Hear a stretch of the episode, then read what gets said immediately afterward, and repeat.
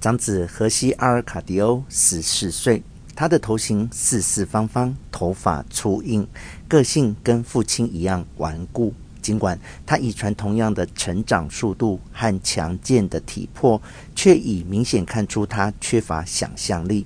他是在艰苦的长途跋涉途中，在山区呱呱坠地。当时马康多还没建村，父母感谢上苍，儿子没有半点野兽模样。奥雷里亚诺是马康多第一个出生的孩子，三月就要满六岁。他个性安静孤僻，他在母亲肚子里哭过，生出来时眼睛是张开的。在剪断脐带的那一刻，他已经东张西望，认着房间里的东西，好奇地打量人们的脸孔，丝毫不畏惧。接着，他对靠过来认识他的人失去兴趣，视线盯着仿佛在滂沱大雨下就要崩塌的棕榈叶屋顶。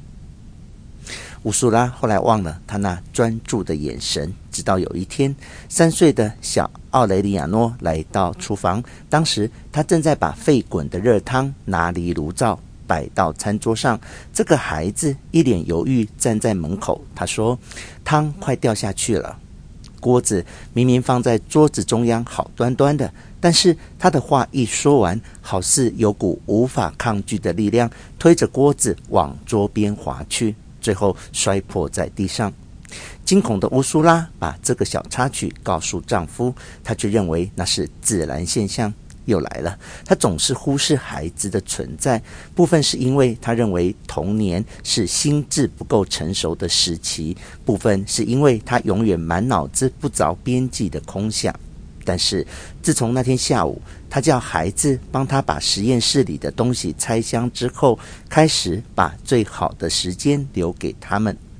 这间在偏僻一角的小房间，墙壁慢慢地贴满不真实的地图和虚构的图表。他教孩子阅读、写字和算术。他告诉他们世界奇景。他倾囊相授，甚至发挥想象极限，抵达难以想象的境界。于是，他的孩子学到非洲最南端住着爱好和平的聪明民族，他们的唯一娱乐是坐下来思考。徒步穿越爱琴海是可能的，只要一个岛跳过另一个岛，抵达塞瑟勒迪克港。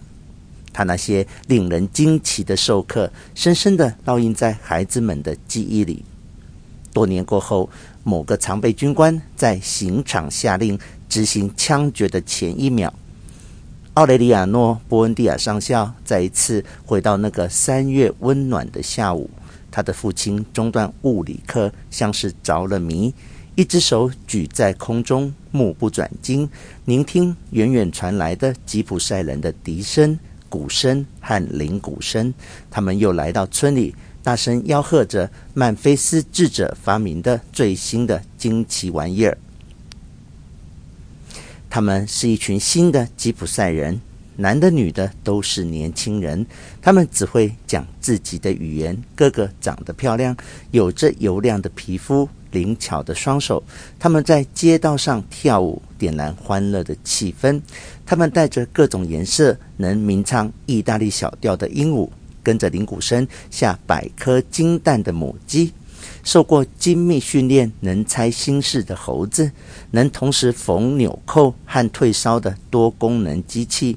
帮助遗忘不好回忆的器具，打发时间的膏药，还有上千样精巧而奇异的发明，让荷西阿尔卡迪欧·波恩蒂亚真想发明一种记忆的机器，好记住全部的东西。他们瞬间改变村庄。马康多的居民很快地涌上街道，对热闹的盛会目瞪口呆。